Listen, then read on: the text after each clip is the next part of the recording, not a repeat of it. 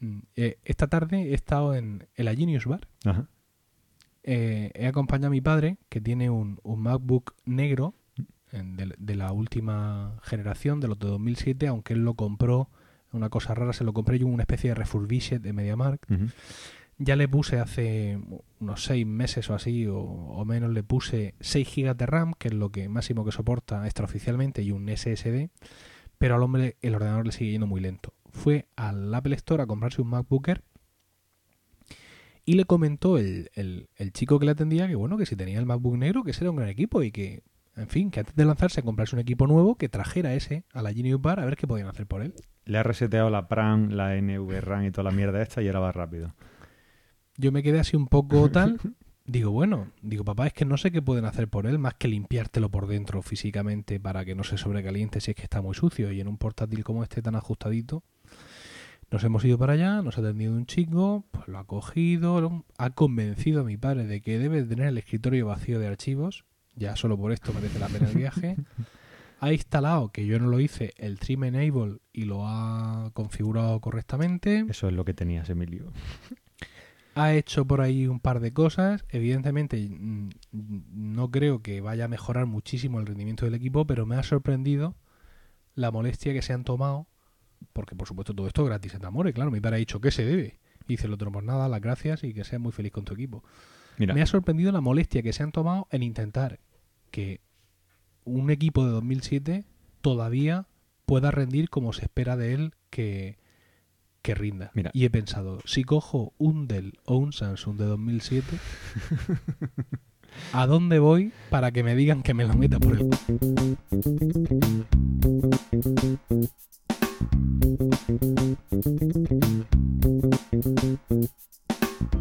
Bienvenido seas a Milcar. Este es el podcast 55.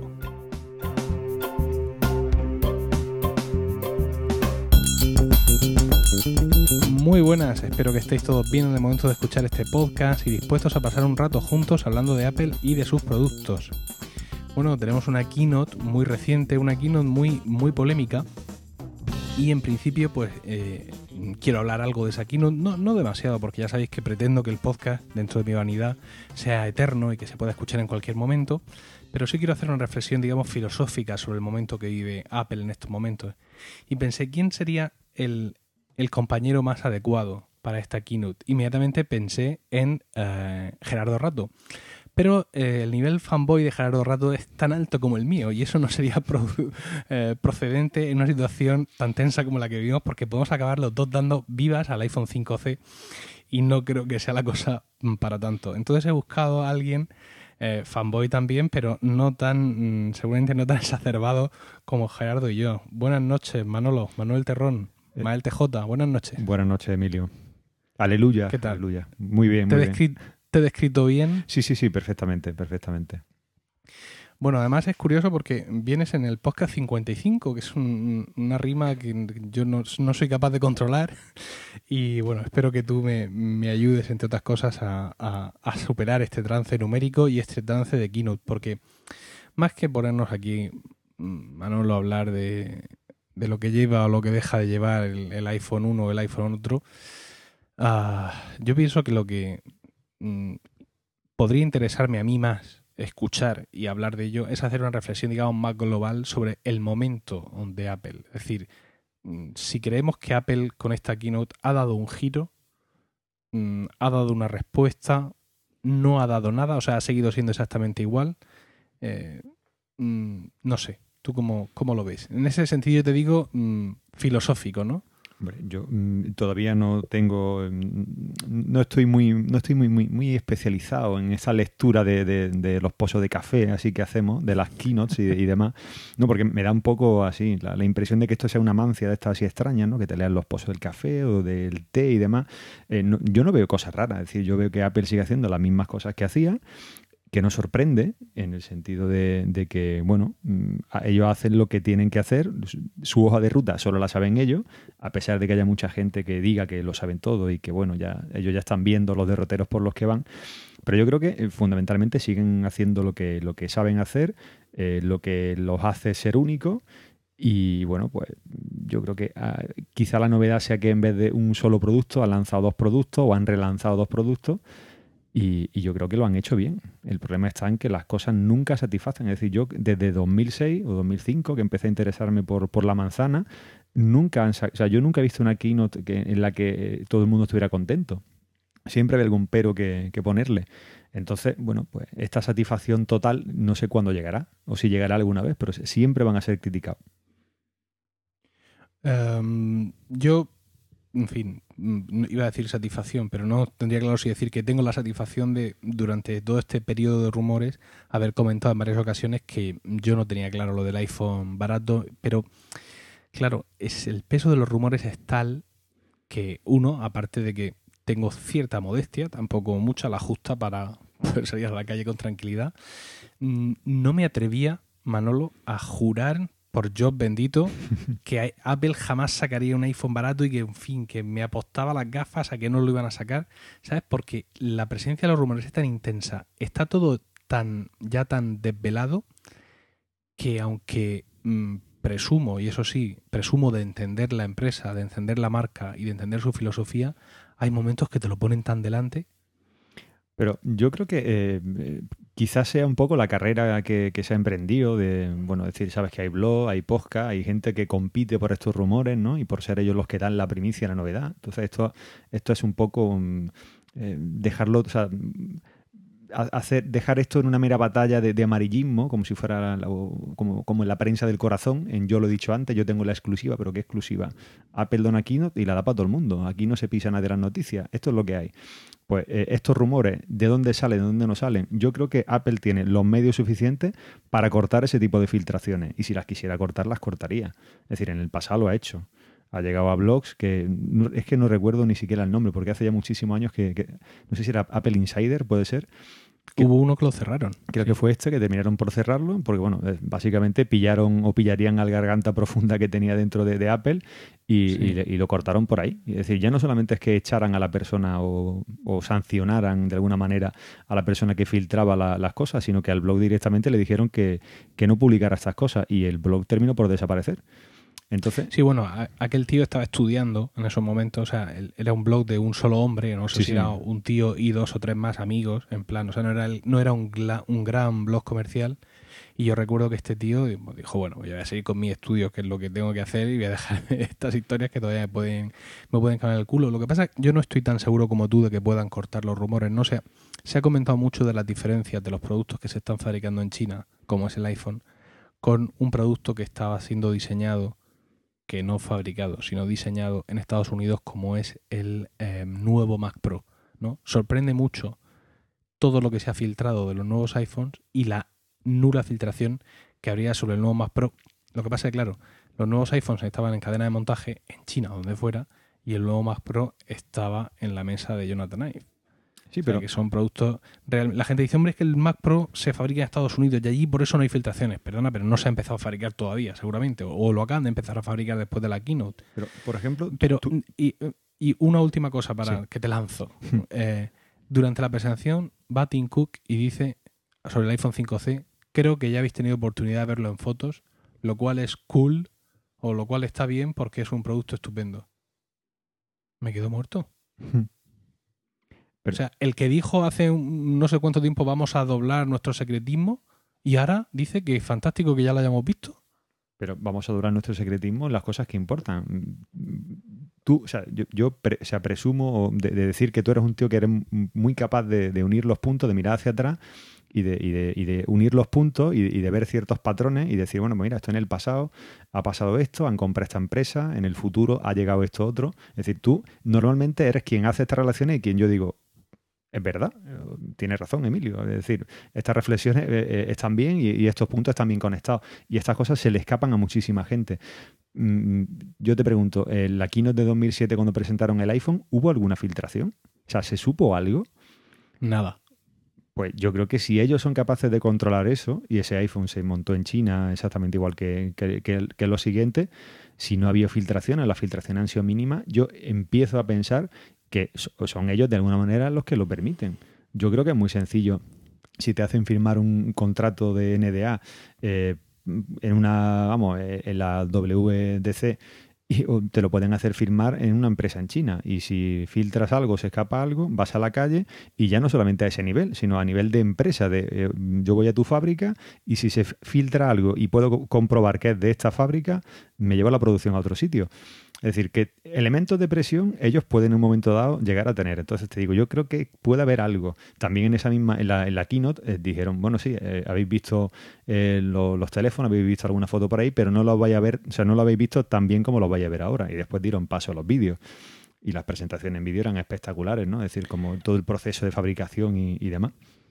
Pero es que no alcanzo a comprender qué pueden ganar ellos con las filtraciones. Quiero decir, aparte de, entre comillas, publicidad gratuita, porque luego el golpe ¿sabes? La decepción esta masiva que sigue a cualquier presentación porque ya lo sabíamos todo o mm, lo que nos faltaba por saber encima no nos gusta, eh, le supone un fuerte varapalo en bolsa y ahora mismo sí están preocupados por eso. Es decir, si tú dijeras, bueno, es que ellos van filtrando especificaciones y en función de la reacción del respetable, pues van modificando su mm, la, la definición final del producto, ¿no? Pero no. Es decir, lo que hemos visto cuando se ha filtrado era el producto ya terminado. Es decir, mm. ellos no han usado las filtraciones como un estudio de mercado para cambiar o no cambiar, sino que simplemente pues se ha filtrado.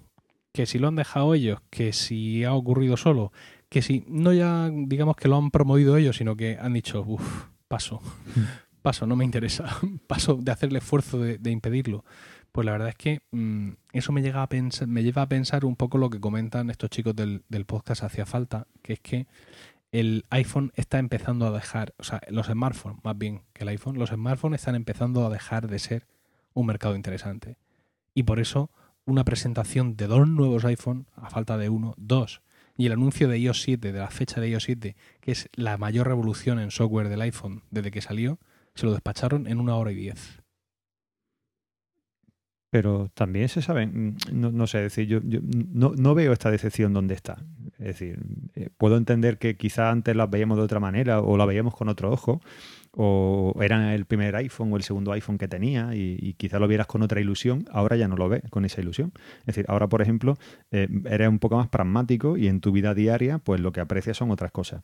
Yo eh, esta mañana leía un artículo de, de Marco Armen, muy escueto, en el que decía, bueno, pues hablaba de las reacciones a los nuevos modelos de, iPhone, cada vez que, han sacado uno nuevo, empezando desde el 4S, y bueno, pues decía, eh, externamente eh, es igual a su predecesor, es más rápido, tiene una mejor cámara, eh, y bueno, pues lanzando la nueva feature. Hay, hay, un cambio para el día a día, sí, decía. Una nueva característica que voy a usar todos los días. Sí.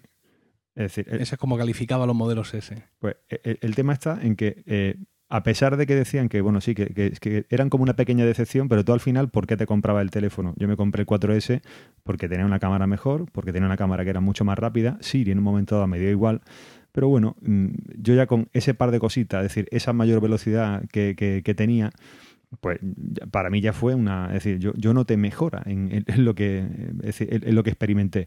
Con el iPhone 5, exactamente igual, es decir, el diseño, pues bueno, sí, parecido, pesaba un poco menos, la pantalla un poco más grande, un poquito más delgadito, la cámara aún más rápida y de mayor calidad, es decir, son mejoras así muy de esto. Oye, a mí me da igual si el, procesador es a, 5, a 6, si va a tantos hercios o a... Es decir, no, sé exactamente a qué velocidad va, pero no me interesa. Es decir, yo cojo un teléfono y cojo el siguiente y es más rápido y me va mejor y hace mejores fotos, que al final es lo que me interesa en mi día a día, pues me da igual. Es decir, no sé si para reproducir podcast utiliza un core o 4 o 2 o cuántos son necesarios. Me refiero, es decir, al final eh, la gente espera una revolución en cada, en cada keynote, espera tres horas de, desarrollo de características y demás, que después, bueno, pues la iremos viendo en los próximos meses, cuando empiecen a, salir esas aplicaciones que aprovechen iOS 7 y, bueno, pues aprovechen ese M7 que tienen por ahí, que, me, que es lo que más me lo que más me, intriga de, todo lo presentado y, bueno, pues el, el lector este digital que no se no sé exactamente qué uso tendrá de, aquí a futuro. Es decir, ahora mismo, bueno, pues acceso al lector, pero no sé en el futuro si implementarán algo, algo más. Sí, esa era una de las, de las dudas que tenía y, bueno, mm, sin querer entrar, como te he dicho, en las características y, pelearnos aquí por los colores y por las fundas y todo eso, mm, sí hay, sí hay factores, digamos, tecnológicos importantes ahora, ¿no? lo que es la implementación de, esta seguridad con el lector biométrico, que ya han explicado que no se parece a ningún lector biométrico de los que lleva ningún dispositivo tecnológico ahora mismo a la venta, ni portátil ni teléfono. Y luego este tema de los 64 bits, que ahora seguramente no es perceptible o no vamos a sacar ninguna ventaja, pero es el abrir la puerta, ¿no? De cara al, año que viene ya una transición de toda la plataforma a los 64, a los 64 bits. Yo, yo, comentaba en, uno de los Emilcar Daily que este movimiento del, mm, del iPhone 5C eh, digamos, el coger el, iPhone del año pasado y en vez de coger y bajar los cinco pavos, cambiarle la carcasa. no es por una cuestión de, coste, sino por una cuestión de que parezca nuevo. Que era un movimiento que nosotros en España eh, no entendíamos. Porque nuestro mercado telefónico ha cambiado. Aquí ya no se subvencionan teléfonos. Aquí el teléfono ya te lo compras libre. Y se lo puedes comprar a un operador a plazo, te lo compras tú en la tienda y luego pues ya tú con tu tarifa como veas. Entonces, pues creo Mm, que esa diferencia sustancial de mercado nos ha alejado más todavía de comprender mm, el movimiento de, de, Apple con estos teléfonos, porque incluso hablando con, gente en el trabajo no tecnológica mm. y, y, muy poco predispuesta a gastarse 500 pavos en un móvil, ellos sí me decían cuando me han pedido que les explique la keynote y para que les explique por qué hay un iPhone que vale 70 euros, ya les he dicho que es porque algunos periodistas no saben leer, eh, al final cuando les he explicado la realidad me han dicho, pues vaya una chufa, porque para gastarme 579 me gasto 679 y tengo el bueno. Y creo que no nos damos cuenta de que hay menos diferencia entre 579 y 679 que entre 100 y 200. Es decir, es otro mercado mm, completamente distinto. Cuando tú estás acostumbrado a la subsidiación, un teléfono de 200 es caro y uno de 100 es barato. y, es otro mercado completamente distinto. Entonces, ah, tengo miedo, Manolo. tengo miedo de que, de que España, por sus características macroeconómicas actuales, o por lo que sea, o por cómo está configurado el mercado del teléfono móvil, o por el clima que hace, nos quedemos mm, tan un poco lejos del objetivo de Apple como mercado, ¿no? Es decir, es cierto que tenemos Apple Store y todo eso, pero no hemos conseguido colarnos en las primeras bandas de países del iPhone y hay muchas cosas que hace que parezca que bueno, que sí que tenemos Apple Store, pero mm, pero que ya está, que seguimos sin ser su mercado objetivo ni piensan en nosotros y piensan más que en Estados Unidos, China y Japón en principio está claro que ellos piensan solamente en Estados Unidos y ahora para ellos es un paso muy importante entrar en Japón de pleno y, sobre todo entrar en, entrar en China, ¿no? Es decir, eso es, son mercados son, son mercados realmente atractivos y que solamente van a crecer. Es decir, si, eh, hasta ahora allí no han estado o no han estado con una presencia fuerte, ahora es el momento de ellos de decir, bueno, pues vamos a contar por cientos de por cientos los millones de, de iPhone vendidos en China o en Japón o donde sea. Es decir, esos son los mercados que le interesan a ellos. Pero aquí van a seguir estando exactamente igual, es decir, aquí no van a perder presencia. La gente que quiera gastarse 100 euros por un teléfono se los gastará, los que se quieran gastar 600 se los gastarán y esto seguirá siendo así. Eh, tendrá que haber un cambio, o sea, ya hay cambio en la mentalidad porque las compañías han tenido que cambiar. Es decir, mm, yo no me planteo pagar la llamada a 12 céntimos con una compañía normal, estándar de teléfono, cuando puedo pagarlas con Pepephone a 0,6 céntimos el minuto pagando el mismo establecimiento de llamada. Es decir, ¿cuál es la diferencia? Que una tiene un nombre así un poco curioso y la otra es una compañía tradicional de telefonía. Esa es la única diferencia. Es decir, las llamadas funcionan exactamente igual, es decir, prácticamente todo es igual.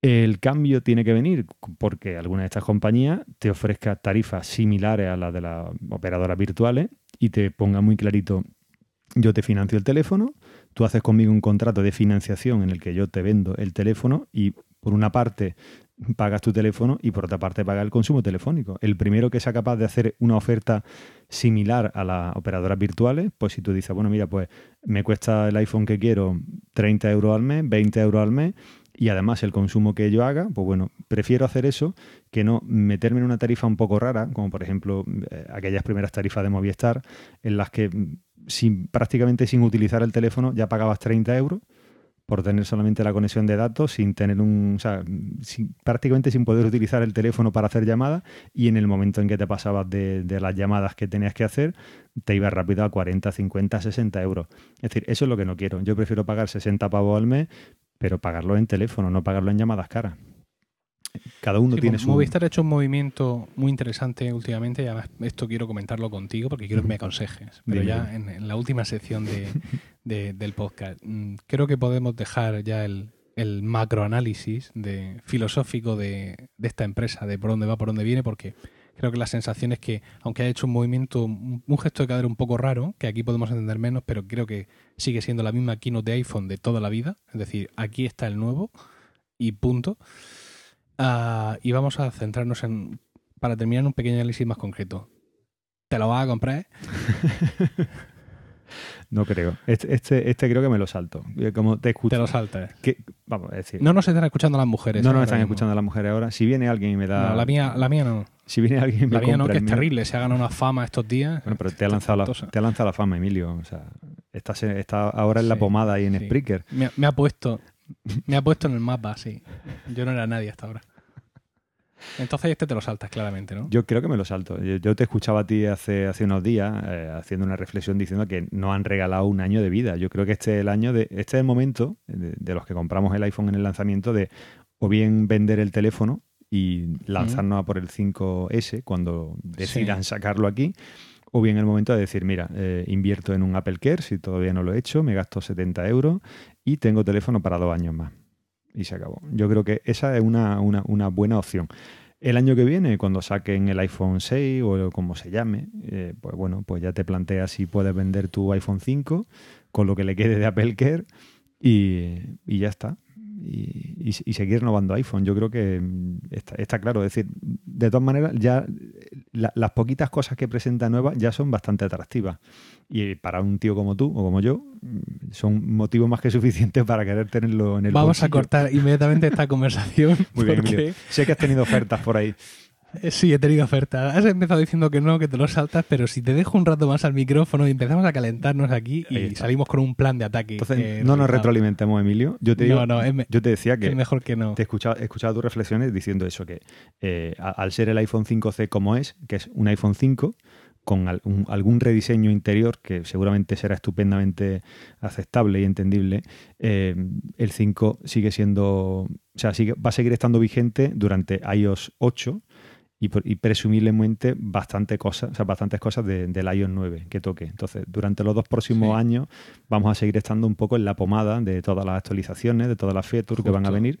Y eh, es decir, hay menos necesidad de, de cambiar. Es decir, no, yo creo que este es el momento de alguien por, con un por iPhone. primera vez, por primera vez en toda la etapa de- del iPhone, creo que este 5 está actuando ahí de pivote, es travestido, ni, nunca mejor dicho, como 5C, y efectivamente nos permite, nos permite respirar un año más.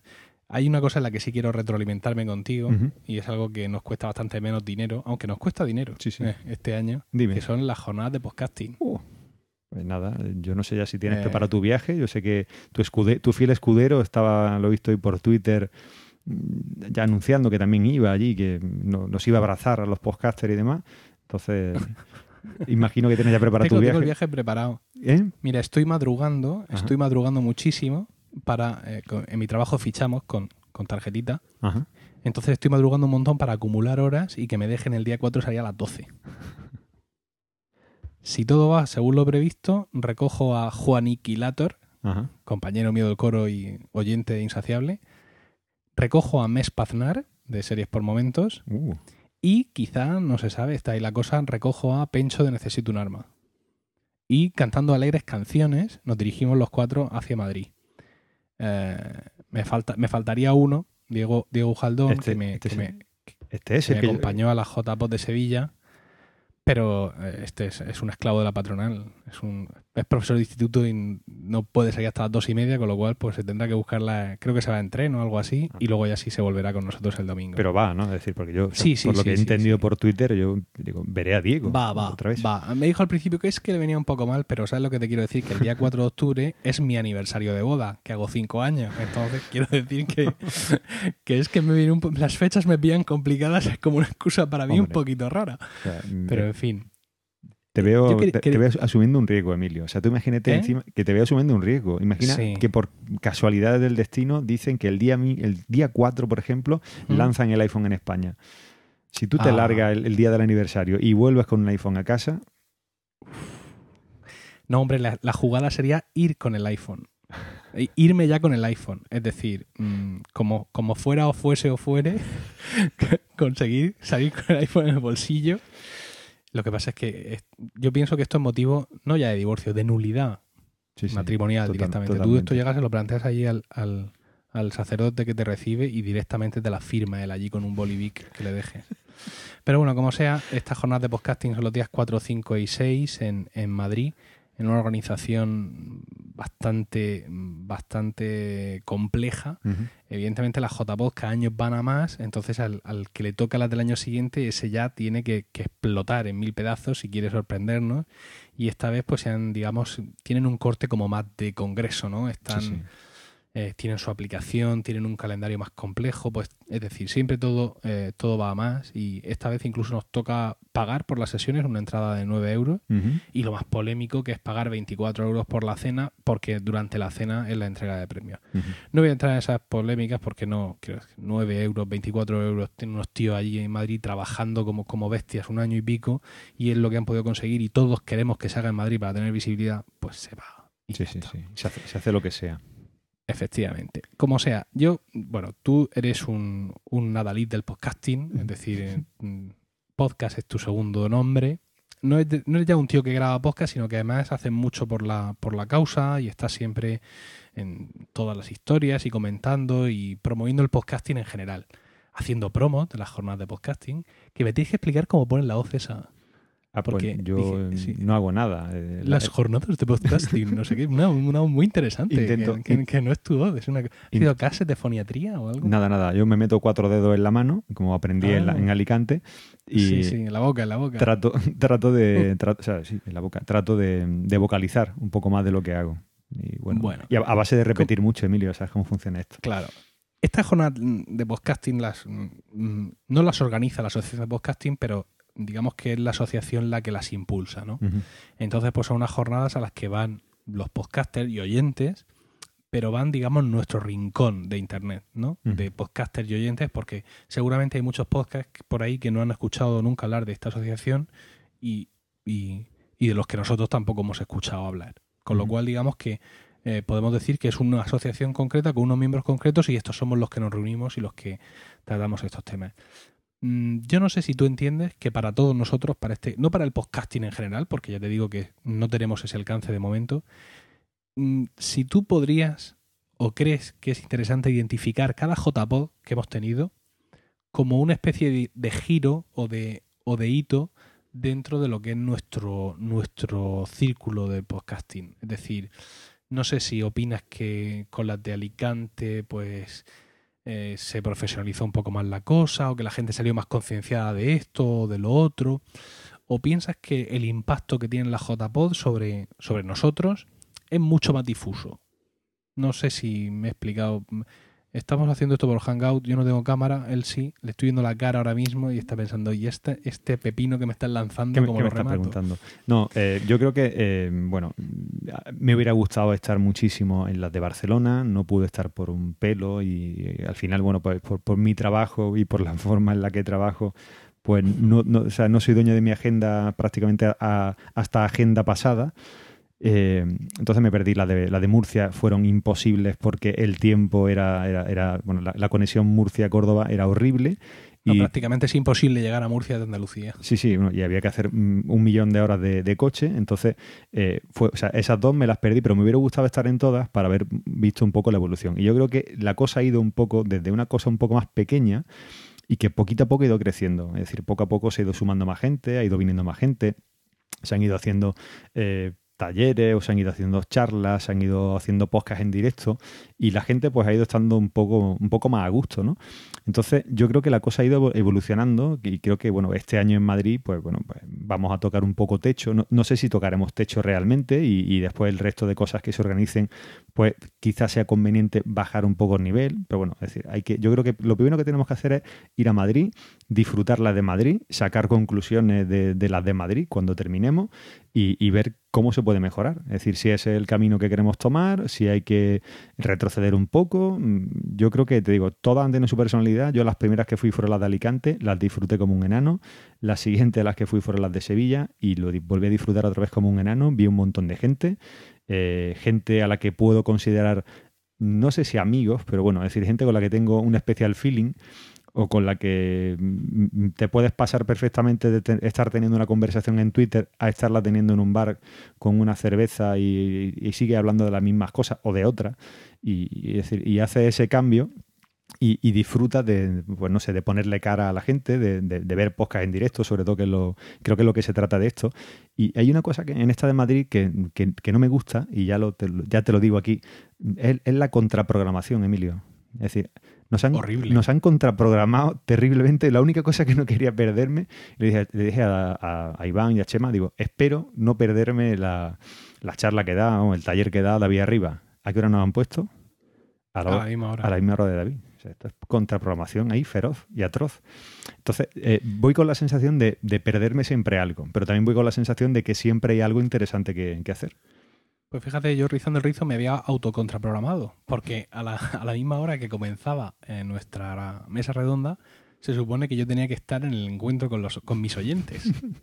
Eh, hasta que advertí del tema y entonces pues me, me, cambiaron, me han pasado, a ver si lo veo, me han pasado a la tarde, porque bueno, una de las cosas nuevas que hay en esta JPod es que eh, con la idea de prevenir la timidez del oyente, que no se atreve a acercarse a su podcaster por si se lo come, eh, han organizado encuentros, digamos, entre comillas, oficiales con los podcasters y los oyentes. Es decir, eh, tienes aquí, por ejemplo, el día 5 a las de 7 y 10 a, perdón, de 7, de 5 y 10 de la tarde a 6 de la tarde, eh, no, perdón, de 5 y 10 a 6 menos 10, son 40 minutos, encuentro con los tancos.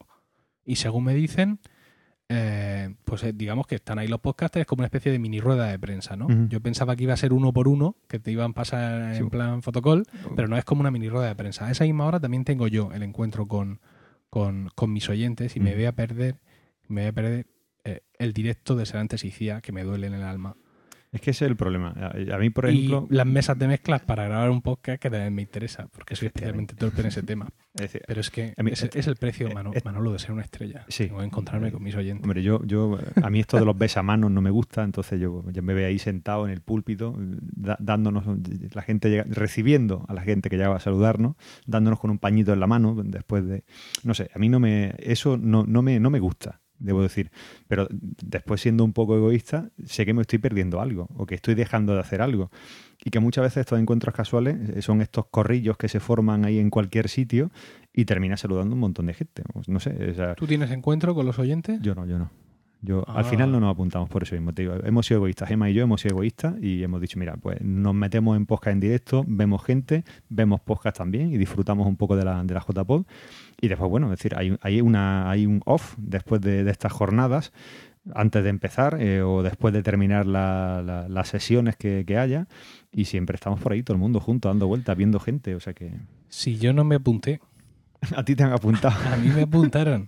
A mí, el Treki, el Treki me, me, envió un email amenazándome con quitarme todas, todas mis prerrogativas, con quitarme eh, todo el agua de bichí que he pedido para mi habitación, para amenazándome con retirarme la limusina y claro, no tuve, más remedio. ¿Qué hago yo sin mi agua de bichí? No puedo, inconcebible. y tuve que, ceder a, Nada, a su chantaje.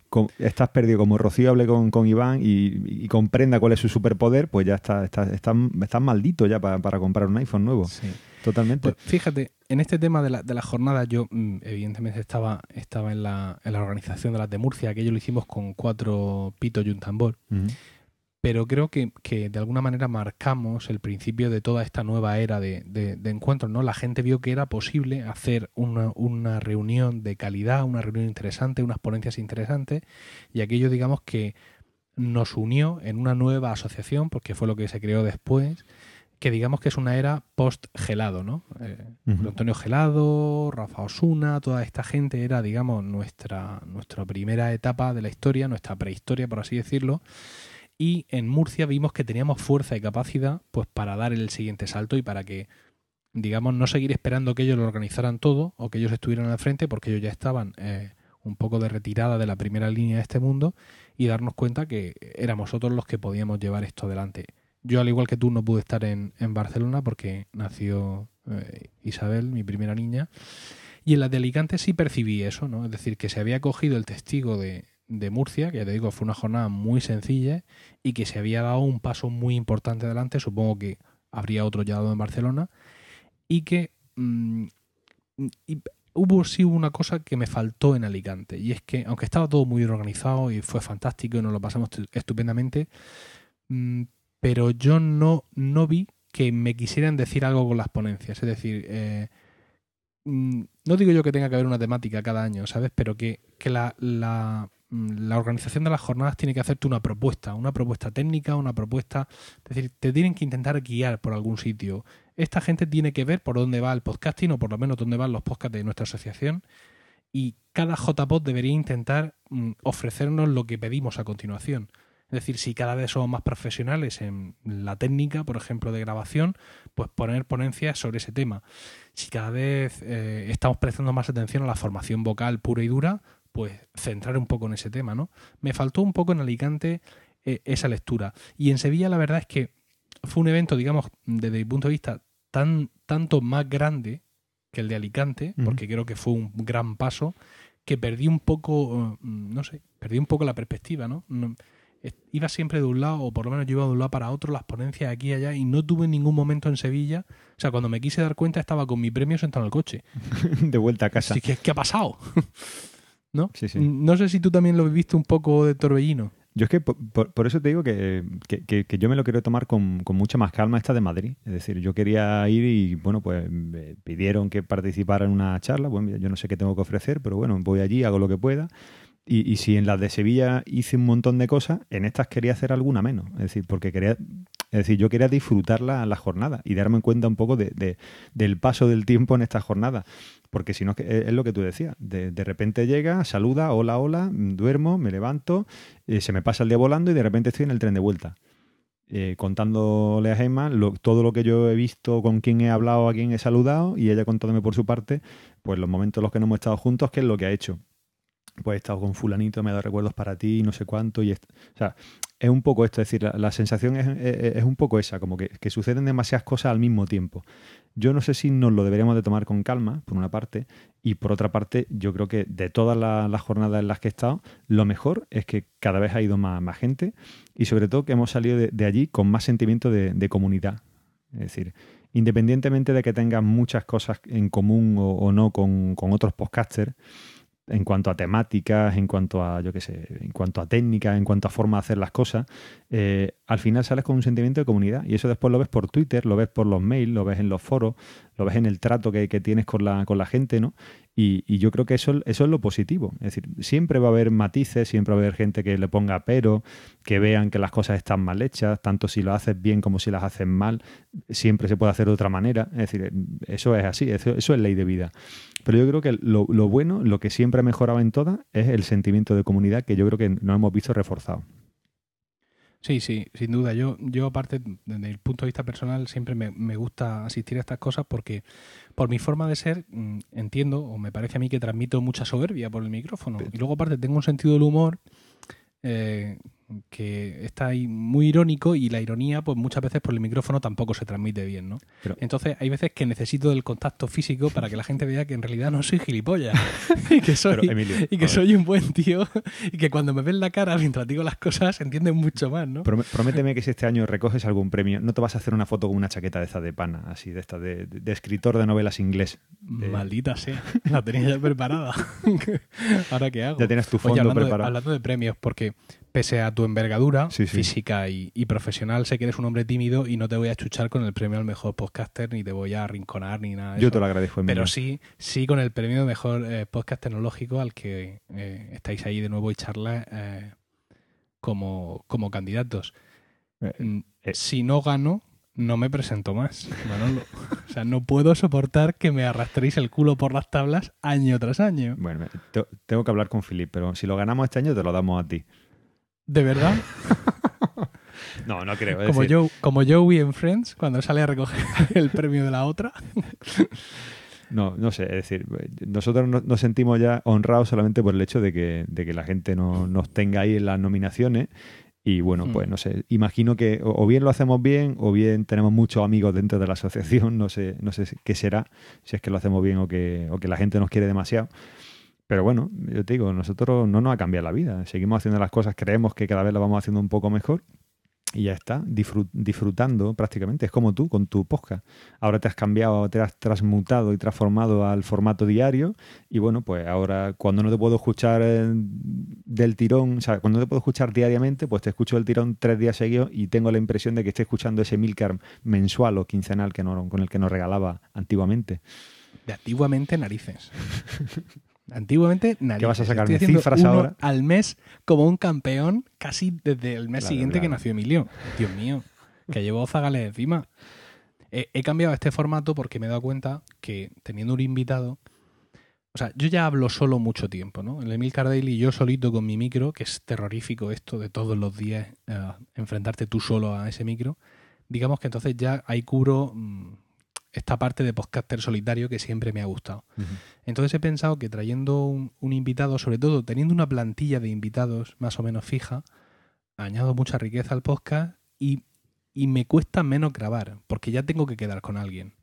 Si es mi podcast solo, pues claro, como soy yo solo, pues hoy no puede ser, pues ya será mañana. Hombre, si- Por- siempre, prueba, por ejemplo, Still Lost, el otro podcast que grabo que, que sufre de, de ese mal precisamente, ¿no? es que busca siempre el momento perfecto para grabar. Entonces, ese momento perfecto no existe. No existe. No existe, porque cuando no es tus niños que están llorando o que no duermen, es el del vecino que arrastra los muebles de la casa y pues, hay ruido, o son los estudiantes que están de fiesta en el piso, de- en el bloque de enfrente, o yo Mm. qué sé, o tú tienes, no tienes tiempo. Entonces es que tienes un poco que adaptarte a, a lo que hay. Bueno, pues hemos hablado con, con Manolo sobre un poco una perspectiva de cómo está Apple y de las jornadas de, de podcasting. Vamos a hacer una pequeña pausa antes de afrontar una última sección del podcast, podríamos decir, más personal. Enseguida volvemos con vosotros. App, Feed, RSS, Jailbreak, Dropbox, Apple TV, NAS, WhatsApp, Push, Podcast, Twitter, PayPal, Apple Care. ¿Cansada de ver cómo tu pareja te habla en un idioma extraño? ¿Cansada de ver cómo llegan extraños sobres desde Hong Kong o Shanghái? ¿Inundan tu casa pequeñas cajas de cartón de Amazon? ¿Cansada de recogerle paquetes de correos o de estar presentable para recibir un paquete por mensajería en casa? Pero a que te gusta ese iPhone que has heredado. ¿Y esa funda que parece un oso panda que lo protege? ¿Contenta con todas esas series y películas que ves con bonitas portadas y descripciones? ¿Y esas fotos que creías haber perdido? ¿Contenta por compartir más tiempo con tu pareja porque ahora dice que lo ha automatizado todo? Entonces es que tu pareja escucha y charlas podcast. ¿Quieres acertar con sus regalos? ¿Quieres sorprenderlo? Si quieres escuchar a los responsables de todo esto, PH Rock y Mael TJ, los puedes encontrar en icharlas.es y mandarles un mensaje a icharlaspodcast.gmail.com. ya está, hemos terminado. Pero no te lo compras, ¿eh? Bueno, pues aquí estamos de vuelta después de esta pequeña pausa y vamos a esta parte más íntima, más personal. eh, esta parte que os va, a, os va a enseñar el Manolo que siempre habéis querido conocer. Eh, todas esas preguntas que nunca nos habíamos atrevido a formular, se las voy a formular yo aquí ahora. Y voy a empezar por la más agresiva, por aquella que más ampollas va a levantar. Manolo, ¿qué programa de productividad usas? Omnifocus. Omnifocus. Ese es eres el- un ese- chico Omnifocus. Ese es el camino, Emilio. Que mm, fu- fuiste a él desde Things, supongo. Fui desde Things. Antes de Things probé todas las guarrerías que me encontré por el camino que sincronizaban con Dropbox o con cualquier cosa.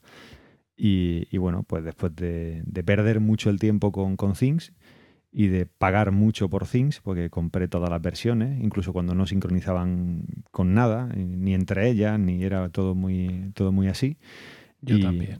Y al final terminé abrazando Omnifocus por completo. Más, más preguntas. Has dejado claro eh, que usas One Password, incluso tienes un podcast publicado muy interesante donde explicas en profundidad todo lo que se puede sacar de, de One Password, que yo he de reconocer que estoy aprovechando todo eso desde hace como muy poco tiempo. Y te quiero seguir preguntando por las cosas que usas o tienes, y, y no solo de tecnología, pero bueno, vamos a empezar por ahí. ¿Usas Evernote?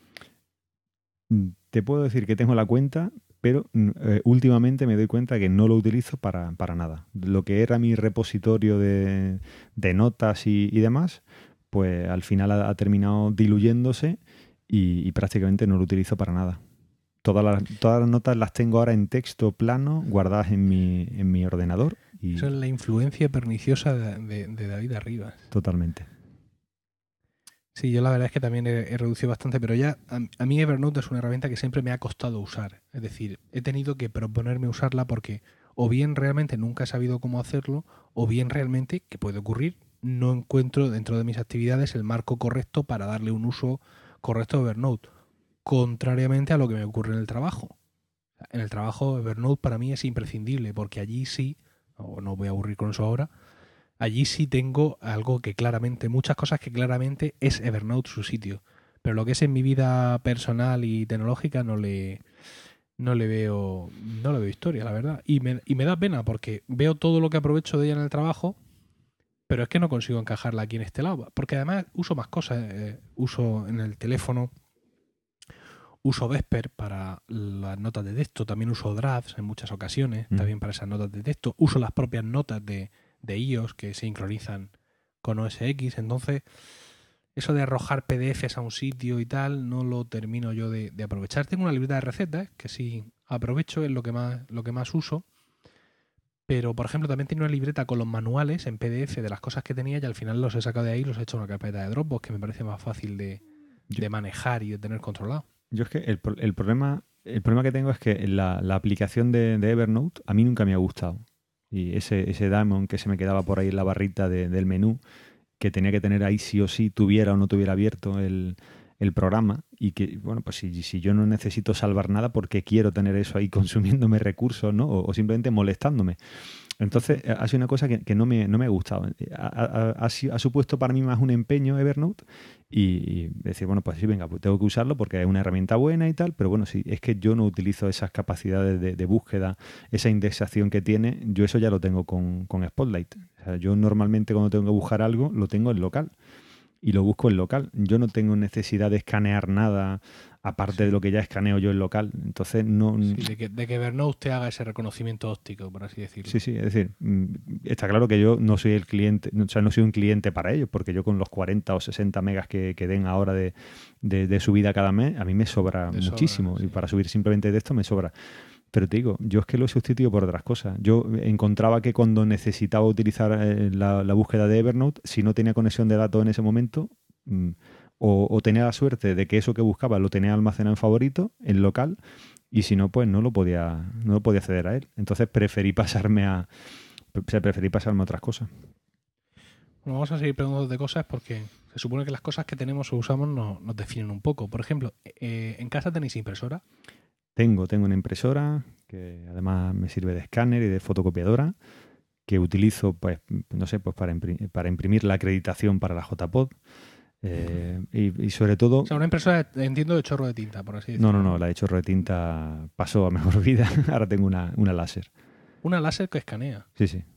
Ahí, poniendo billetes. encima Ahí está. Una, una brother de esta y bueno, pues yo te digo, yo eh, la, la utilizo muy poco, escaneo algo con, con ella, eh, sé que hay formas mucho mejores de escanear, eh, en quizá en otro momento me, me pillaría un escáner como, como el tuyo, como el de David, pero ahora mismo no, ahora mismo con esto me, me apaño porque escaneo pocas cosas, pero sobre Yo, todo... yo lo tengo, yo lo tengo, lo tengo separado. Tengo una impresora Samsung láser también, blanco y negro, la más barata que encontré, que estoy súper contento con ella.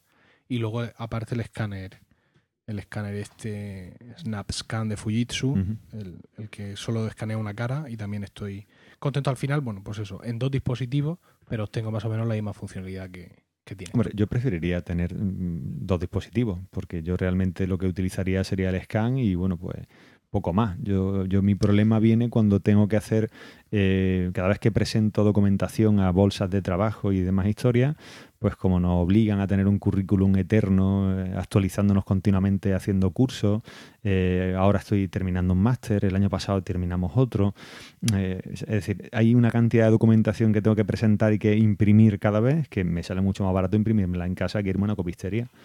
Entonces, Sí, mi, mi necesidad viene, viene de mi mujer, que, que es abogado, como ya he mencionado, y bueno, pues desgraciadamente al ser autónoma, pues durante la baja por maternidad ha tenido que estar haciendo frente a algunas cosas eh, todavía.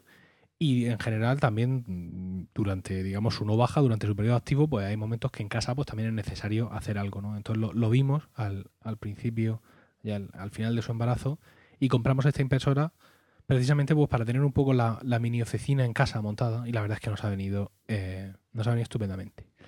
Te pregunto por, por más hardware, ¿tienes algún altavoz Bluetooth? Mm, No, mira, me seduce. Sé que por ahí hay, algún podcaster que recomendaba algún pequeño adaptador Bluetooth en alguna tienda de estas que vienen donde nace el sol para ponérselo a cualquier altavoz de estos que tenemos por aquí por casa, pero no, no tengo altavoz. Me gustaría. No me tienes altavoz no. Eh, y, o sea, es decir, que. ¿Y altavoz no Bluetooth? ¿Tienes en casa algún altavoz de estos dock para el iPhone o lo que sea? O sea, algo donde tú enchufes el iPhone para escuchar fuerte los podcasts sí. o lo que Hay sea. uno en la cocina y otro pequeño aquí en el despacho, que es el que más movemos, pero vamos, hay, hay un par de ellos. Lo sacamos a la terraza, sí, sí. Hay un par de ellos Con pequeñitos. conector, con conector dock. Conector dock, el antiguo ¿Y qué conector haces dock. ahora? Eh, ahora Los nada. dos tenéis iPhone 5. Ahora tiro de cable. Mm, Sí. Fíjate, aunque sea remover un poco lo anterior, no entiendo lo del iPhone 4S que sigue ahí, con ese conector dock y esa pantalla de 3,5 pulgadas. Me parece que es perpetuar el fraccionamiento de muchos mercados un año más. Pero bueno, la gente tiene muchos iPhone 4S en sus casas, tampoco los van a lanzar por la ventana. Con lo cual, no, no importa que vendas unos cuantos más. le tienen que dar un, le tienen que dar un poco más de un poco más de vida. Es decir, el 4S no hace tanto que, que- que lo, que lo lanzaron. Es decir, hace un par de años. No puede a un tío que, que la saca un teléfono hace un par de años, no puede decirle ahora de repente que desaparece de aquí y dejamos de dar soporte y demás. Tienen que perpetuarlo un poco más. Yo creo que por lo menos un añito más lo, lo veremos a la venta. Sí. Al menos un año. Yo, yo creo que también. Eh, eh, hablando ya que estamos hablando de audio, en el coche, Uh, en el coche pues bueno, tienes coche, tenemos, tenemos no coche y, y cambiamos un radio CD, el que traía, el- no, no era el que traía, era ya uno que, que puso Gema, y, pero no era MP3, no había posibilidad de conectarle un, un iPhone ni nada por el estilo, y al final pues optamos por eh, poner un MP3 con un conector USB, y a través de eso es con lo que escuchamos podcast en el coche, que prácticamente es lo único que escuchamos. Cada vez que salimos de viaje o salimos en el coche, los podcasts. y vosotros tenéis tenéis un Apple TV, os lo he soñado. Tenemos, tenemos un Apple TV, Un Apple TV de, de segunda o tercera, supongo, ¿no? El, el negro ya, sí, el de segunda. el de segunda. ¿Y qué tele tienes? Pues tengo una Panasonic, eh, una Panasonic tonta, no es una Smart TV. Y bueno, contento con la, con la calidad de, de imagen, después de ver mucha Samsung en la tienda y de quedar maravillado por estos colores glossy totalmente llamativos y demás. El, Sí. eh, el hombre me vio un poco perdido y me dijo, mira los negros. Digo, ¿cómo? Dice que mira los negros. Dice, ¿dónde se ven mejor los negros? Digo, en esa Panasonic. Dice, pues esta es la que tienes que llevarte. Dice, la otra de colorines, déjalas para otra gente. Dice, tú llévatela. Donde se ve bien el negro es donde vas a ver una, una imagen de más calidad que te va a cansar un poco menos la vista y, y demás. ¿Pero es más o menos reciente esta tele? No, no, esta la compramos cuando nos casamos. Tiene ya cinco añitos. Pues nosotros tenemos una Samsung, Una Samsung que lo he comentado alguna vez, me la compré eh, 25 segundos antes que los precios de las teles bajaran todos en picado e incluyeran ya sintonizadores de DT. Bueno, eh, yo por lo que nos costó la nuestra, que pagamos 600 euros por ella, tendría ahora un pepino eh, que haría de todo y que me haría prescindir de- del Apple TV y bueno, y haría mi, mi vida seguramente mucho más feliz y con muchas más Yo- pulgadas. Yo estoy muy contento de esta Samsung de 32 pulgadas, que me parece una medida civilizada. La única pega que tiene, bueno, tengo que tener un sintonizador aparte de DT y sobre todo que tiene solo un HDMI. La mía también, solo Entonces, un HDMI. Tengo, tengo ahí un chisme para, eh, con un mando a distancia, bastante sui generis, cambiar de... En un, hay una especie de concentrador de tres conectores y ahí pasa del Apple TV al, al TDT. Mm. Y, y aquí te quiero pedir tu consejo. Ahora voy a conectar seguramente un tercer aparato, porque resulta que yo tengo Movistar Fusión en casa, porque no puedo tener otra cosa, porque aquí donde vivo no hay otra cosa que no sea Movistar, con fibra además. Entonces tengo 100 megas de bajada y 10 de subida. Pobre niño rico. Ay. Y tengo también el teléfono fijo. No quise contratar nada más en su momento. Pero el viernes 13, esto lo estamos grabando en la noche del lunes 16 al martes 17 de septiembre. Bueno, pues el viernes 13 eh, Movistar salió en una rueda de prensa diciendo nos hemos equivocado, ya no va a haber más permanencias, ni siquiera los teléfonos van a estar bloqueados, el que quiera un móvil se lo vendemos a plazos y queremos ser niños buenos de nuevo. El caso es que he estado haciendo cuenta y por lo que yo pago ahora mismo de fusión más lo que le pago a Pepefone, podría tener eh, mi móvil con Movistar, tener llamadas ilimitadas, tener un giga de internet, que para mí me viene bien, tener mensajes de texto, en fin, ilimitados, y tener 4G, amigo. Y me ahorraría 15 pavos. Y aparte me darían un chisme que ellos llaman Movistar Televisión, y donde me darían 11 canales, 7 de los cuales están en HD, en plan pues Fox, TNT y Mm. todo esto. Y claro, es una oferta tentadora. Yo tendría que decirte si vas a utilizar parte- algo de, lo- parte- de lo que te van a A dar. ver, espera, espera. Y, ahora te voy con la, con la parte, digamos, mm, la parte mala, Ajá. es que aunque ellos ya no tienen permanencia en los móviles, pero sí lo tienen en fusión, es decir, en esta combinación que incluye el fijo, con lo cual tendría una permanencia de un año. ¿Y qué pasa dentro de, por ejemplo, tres meses? ¿Cuánto, a, cuánto, ¿A cuánto subirá tu No, factura? no, no, no, no sube nada. No es eh, que pago esto los- al principio. Es decir, estoy pagando todo esto que te estoy contando va por 59,90 masiva Ujú. y, y incluía la cuota de línea, todo ahí metido, y es la tarifa que tengo y ya está. No, no incrementa a los seis meses. Y la parte buena es que me dicen que en cualquier momento que yo quiera, no ahora que contrato, sino en cualquier momento, yo puedo ir a comprarles el móvil que me apetezca, libre que me lo van a vender, a plazos sin intereses. Hombre, si esto es verdad, o quizá yo esperaría, quizá, o sea, si esta oferta se mantiene en el tiempo, yo quizá esperaría tener fecha de lanzamiento del iPhone 5S.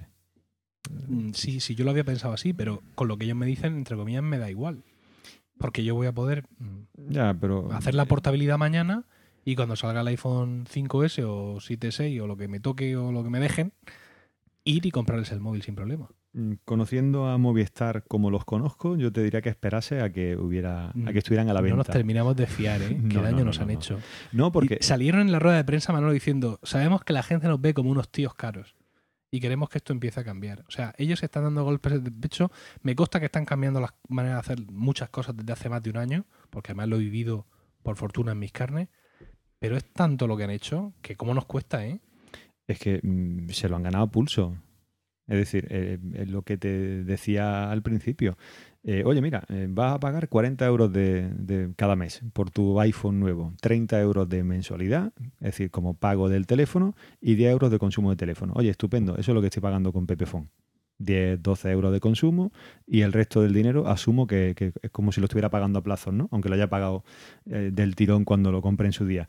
Eso es asumible, pero de la manera en que te lo hacen ellos, de la manera en que te lo hacen ellos es que tú cada vez pagas más y, de repente te, te empiezan a meter... O sea, es que ya no solamente eso, sino es que tú de repente dices, mira, pues tengo 14 mensajes aquí, o tengo llamadas, o tengo una tarifa que me han activado o me la han cambiado ellos y ahora de repente este mes Sí. pago 20 Ese- euros más. Ese es, ese es el gran miedo. Quiero decir, sobre el papel, la oferta es inmejorable y me viene especial porque coincide con mi consumo habitual de Pepefone porque yo llamo con, y tengo ahí la internet, es decir, que yo hago consumo con Pepefone. Yo no es de esos que dicen, no, yo llamo una vez cada tres meses. No, yo, yo hago llamadas. Es decir, que la oferta económicamente me interesa. Pero es el miedo a que te empitonen.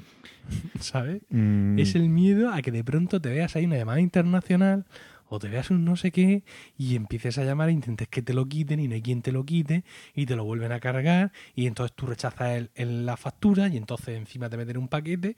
O sea, es el miedo a vivir esas situaciones que tanto conocemos. ¿Tú ya has bailado algún tango con compañía grande? Con Ono, con Ono, ni más ni menos. O sea ¿Quién que- me lo iba a decir a mí? Ono, con lo que tú y yo hemos sido. Pues Me siguen enviando emails diciéndome que, bueno, que han pasado 48 horas. Claro, desde hace dos días han pasado 48 horas. Desde su último aviso y más. Y que, que esto ya va para los juzgados. Yo esta, estoy esperando. esta, esta semana eh, he estado viendo por Twitter cierto movimiento en cuanto, bueno, pues que dicen que van a subir a la gente de si estaban con 12 o con 20 megas o los que sean, que le van a subir al siguiente escalón. Y, y bueno, pues me dio por lan- man- lanz- lanzarles un mail, ¿no? O sea, perdón, por mandarles un tweet. Y me dijeron, no, no, mándanos un mail y nosotros te respondemos. Mandó ¿Te el mail, respondieron el tweet? ¿Te respondieron el me tweet? respondieron el tweet, sorprendentemente. Eso ya es milagro, porque Sí, su sí. Twitter no responde nunca jamás. No, pues me responden el tweet, pero bueno, es decir, de estas cosas que las tendrán como muy mecanizadas eh, o muy estandarizadas, y si responde, este tío se calla, se olvida y lo mandará o no lo mandará. Le mandas el, el- el mail y te responden con otro mail, necesitamos todos tus datos. Oye, mira, eh, estoy utilizando la cuenta de correo con la que tengo o sea, con la, con la que tengo mi usuario dentro de vuestra web. Ya deberíais saber vuestros, o sea, mis datos los deberíais de saber vosotros y yo lo único que hago es una consulta. Es decir, oye, mandarme el tríptico con la información de, de la oferta esta que estáis lanzando. O sea, simplemente os pregunto si esto me lo podéis confirmar o no. Yo no os voy a dar mi DNI, nombre, dirección y demás para que mañana me encuentre que mi factura pasa de 40 y tantos a 60 y tantos porque me habéis contratado el paquete que os ha dado la gana a vosotros. Es decir, seguimos con esta desconfianza porque es que es así, porque es que se lo ganan a pulso. Pero, y, y no, y no es solamente Movistar, son todas las grandes. Así que yo te digo que vayas con cuidado, que por un mes Sí. o por dos meses no, no, no vas a ganar ni perder nada. Y después, bueno, pues piensa que si todos esos fantásticos canales en HD vas a ver algunos. Porque tú. No, no, si eso, me- si eso me da igual. Si por los canales no es. Porque nosotros en casa lo que vemos es el Apple TV. Y cuando no queremos ver Apple TV, eh, tenemos Clan TV perforándonos los, los- los intestinos con sus melodías. Y mm, pues alguna cosa que vemos en la 1, sobre todo mi mujer ahora mismo, pues estará viendo, ya no, Isabel, hoy es lunes. Nos gusta ver a Isabel y tal. Y vamos, que con la TDT estándar nos, nos sobre y nos basta. Ya digo que no es por los canales que es por porque todo el paquete económicamente me interesa y sobre todo el 4G. Yo tenía la petera de buscar a alguien ya que diera 4G en Murcia y estaba dispuesto a irme mm, en principio a Yoigo, era lo primero que había pensado. Pero claro, esta oferta de Movistar me interesa bastante más. Porque, jolín, tengo un iPhone 5 y quiero ver si esto vuela bajo 4G, ¿no? A, a mí me gustaría ver, mm, es decir, realmente si estas conexiones 4G realmente funcionan bien, funcionan mal, qué le pasa a la batería, eh, cómo es de estable esta cobertura 4G. Es decir, eh, estamos en un país en el que dicen que sí, que el 95% del país está cubierto con cobertura 3G, pero tú siempre estás en ese sitio en el que hay GPRS o Edge. O sea, tienes la mala suerte de moverte siempre en ese 5% que no tiene cobertura 3G estable. O que hace que se caliente mucho el teléfono y que hace que la batería baje, baje muy rápido yo me gustaría esperar que esto se extienda un poco de verdad y que se vea que es estable y que realmente pues tiene esos beneficios. En otros sitios sí tienen esas coberturas y funcionan bien, pero aquí, aquí, vamos, yo digo, yo muchas veces me encuentro con Edge, independientemente de con qué compañía, de con qué compañía esté. Entonces, pues te digo, yo me lo tomo un poco con cautela. Solamente por cambiar de, de 3G a 4G, yo pa- para mí en este momento no es un cambio importante. ¿Qué va a cambiar en, en que subas el Emilcar Daily en vez de en 3 minutos lo subas en 2 minutos o en un minuto? Hay mucho, hay mucho ansioso, ¿eh? Sí, sí, ya lo Que sé. cuando me retraso un poco me hunden el timeline. Hay gente... En cualquier caso, seré tu conejillo de indias en este asunto del 4G. Y quiero, quiero centrar de nuevo la conversación sobre ti porque nos hemos desviado un poco con este tema de las telecomunicaciones Ujú. y eh, quería cerrar esta encuesta sobre tus usos y, y manías porque has, has mencionado en la primera sección del podcast, mm, hablando de un poco por encima del iPhone 5S, Ujú. de ese misterioso procesador M7 Mm. que, que lleva y que digamos que serviría para que nuestro iPhone pudiera replicar sin, a- sin tirar de procesador y salvando mucha batería, pues este coprocesador podría hacer que nuestro iPhone pues pudiera suplir las, estas pulseras biométricas que llevamos, ¿no? Por llamarlas de alguna manera, la Fitbit, la Flex y todo esto. Y tú eres un usuario de estas de estas pulseras, tú eres eh, de Fuelban, ¿verdad? Yo soy, yo soy de Fuelban. Yo, eh, eh, esto, es lo, esto es lo que prefiero, o lo que más me, lo que más me gusta. Yo creo que eh, ese chip M7, con ese tamaño tan reducido, tan pequeño, y con ese consumo de energía seguramente muy bajo que tenga, pues yo creo que esa puede ser la respuesta, o por ahí puede empezar el primer indicio de pista de ese reloj o pulsera de, de Apple, si es que llega a existir, y si no, su respuesta será decir, bueno, pues tu iPhone lo llevas siempre contigo, ahora con esto vas a controlar mucho mejor los movimientos. Punto. Y a partir de ahí, eh, la, la pequeña captura de pantalla que se vio de la aplicación de Nike, donde bueno, pues ya se ve, se ve que se aprovecha este, este sensor Y a partir de ahí, bueno, pues yo creo que son, solo hace falta una aplicación que consuma poco, que tire de GPS cuando sea necesario, y si no de GPS, pues a través del sensor de movimiento este, y que, bueno, pues que, que, nos anime a jugar, a competir en alguna red social, en lo que nos propongan y, a partir de ahí activarnos. Yo te digo, yo soy de, de Fuelban porque es la que más me, gustó en su principio, al principio, y era prácticamente la única que estaba disponible. La alternativa era o Pulsera o el Fitbit One, y yo pues me, me gustó más la Fuel, ponerme la pulsera, olvidarme, tener la posibilidad de tener información en directo de cómo lo estaba haciendo sin tener que sincronizar con nada. Y eso, la Fuel Band es la que, es la que me lo da. Y bueno, pues te digo, la tengo todo el día puesta, la disfruto, hace que me motive y que, que salga a correr. Y aparte de eso, el proyecto Esparta, Emilio, yo no sé si tú estás participando, si este año que viene vas a moverte algo más. Sí, me, me he enrolado para este año que viene. Ya sabes, solo hace falta andar. Ya con eso. Eh, eh, te comento una última cosa sobre este tema. Mira, cuando salió el iPhone, uh -huh. nos dimos cuenta de que todas las patentes que habíamos visto durante los, el último año y medio estaban ahí, en el iPhone, juntas, uh -huh. todas. Y entonces, pues, evidentemente, pues todo cobró sentido, ¿no? Como dice yo, solo puedes unir los puntos mirando hacia atrás. Y el resto del tiempo tienes que confiar en que todo va a salir bien y punto. Eh, todo esto del iWatch, de no sé cuántos, tal, no estará todo ahí también metido en el iPhone. Y no va a haber nada más que no sea el iPhone. Yo lo que te he dicho, yo creo que ese, que ese, ese SM7 creo que puede ser eso, que, que, esa sea la respuesta. Es decir, nosotros no hacemos pulsera, nosotros hacemos eh, iPhone, hacemos tableta, hacemos ordenadores y esto es lo que hacemos. Y, y, bueno, pues ese pequeño sensor, ese pequeño chip, o sea, bueno, ese, ese, pequeño chip que va a controlar el resto de sensores, bueno, pues además de alargar muchísimo la vida de la, de la batería, porque imagino que ese A7 será una bestia comiendo, comiendo recursos de, de energía, pues yo creo que ese, ese si, si, acaso van a hacer algo, va a ser con ese, con ese sensor, con ese chip nuevo.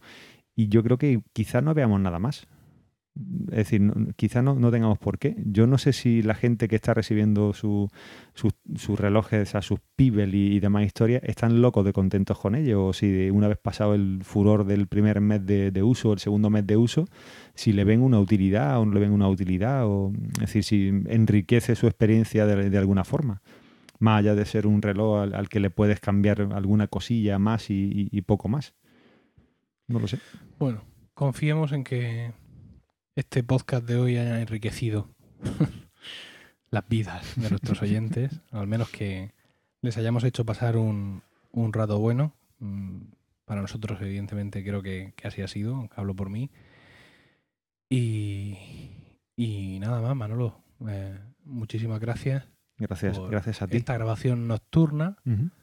eh, iba a ser vespertina y maravillosa, pero al final los hijos me han ido arrinconando a la última hora de la noche. Yo he visto claramente que Emilcar de Ford eh, te tenía arrinconado en el sofá. Me tenía arrinconado, sí. Rendido, sofá, rendido, totalmente. ya llegó un momento en que ya me daba igual lo que me dijera, porque. O sea, son las 11 y me está el está ah, ah, pegando gritos, no sé cuántos. Me muerde aquí, quiere coger el, el, el, quiere coger el cojín. De pronto se queda mirando la tele porque ha pasado algo. Luego mira por la ventana, me pisa los hígados. He visto, he visto desesperación en tu, en, tu, en tu ojo, he visto desesperación en medio. Sí, sí. Bueno, pues nada más, eh, Manolo, insisto, muchas gracias por, por venir aquí a, a, a, Milcar Podcast. Espero tenerte de nuevo dentro de unos cuantos meses uh -huh. y espero poder volver a abrazarte y sentir sí, sí, sí. tus carnes prietas y, y, y, torneadas por el deporte en estas JPod de Madrid donde nos encontraremos con muchos compañeros podcasters uh -huh. y espero que con muchos, muchos oyentes. Acercado, acercado a saludar a Emilio eh, detrás de esta fachada de soberbia eh, así de este humor tan particular, es una persona normal, abrazable, querible, con la que eh, se pueden mantener conversaciones agradables. Entonces, acercaos todos a él, porque de, de él vendrá la verdad. Sí, acercaos a mí que yo os diré dónde está Manolo. Y con esto hemos llegado al final del podcast de hoy, que eso, espero que os haya resultado útil y entretenido. Muchas gracias por el tiempo que habéis empleado en escucharlo. Espero vuestros comentarios y sugerencias y aportaciones en general por todos los medios que pongo a vuestra disposición y que son los comentarios en el blog emilcar.es, el correo electrónico emilcar.emilcar.es, los comentarios en iTunes, en facebook.com barra emilcarblog, en iVoox, en Twitter y en ADN también, alfa.net, ADN, como, como lo queráis, como lo queráis llamar. Y como nos recordaron hace poco, ya no me acuerdo dónde, hay que autopromovernos. Entonces, si entendéis que este podcast, o Emil Cardelli, o charlas incluso, o In Reply To, también de Mael TJ, o Cotidiano, Dios mío, qué plantel, son que pensáis que les podría gustar a algún conocido que no se aficione a estas cosas, pues predicad, predicad el Evangelio. Un saludo y hasta la próxima. O hasta mañana en Emilcar Daily. Beneath it were the words, stay hungry, stay foolish. It was their farewell message as they signed off. Stay hungry, stay foolish. And I have always wished that for myself. And now, as you graduate to begin anew, I wish that for you. Stay hungry, stay foolish. Thank you all very much.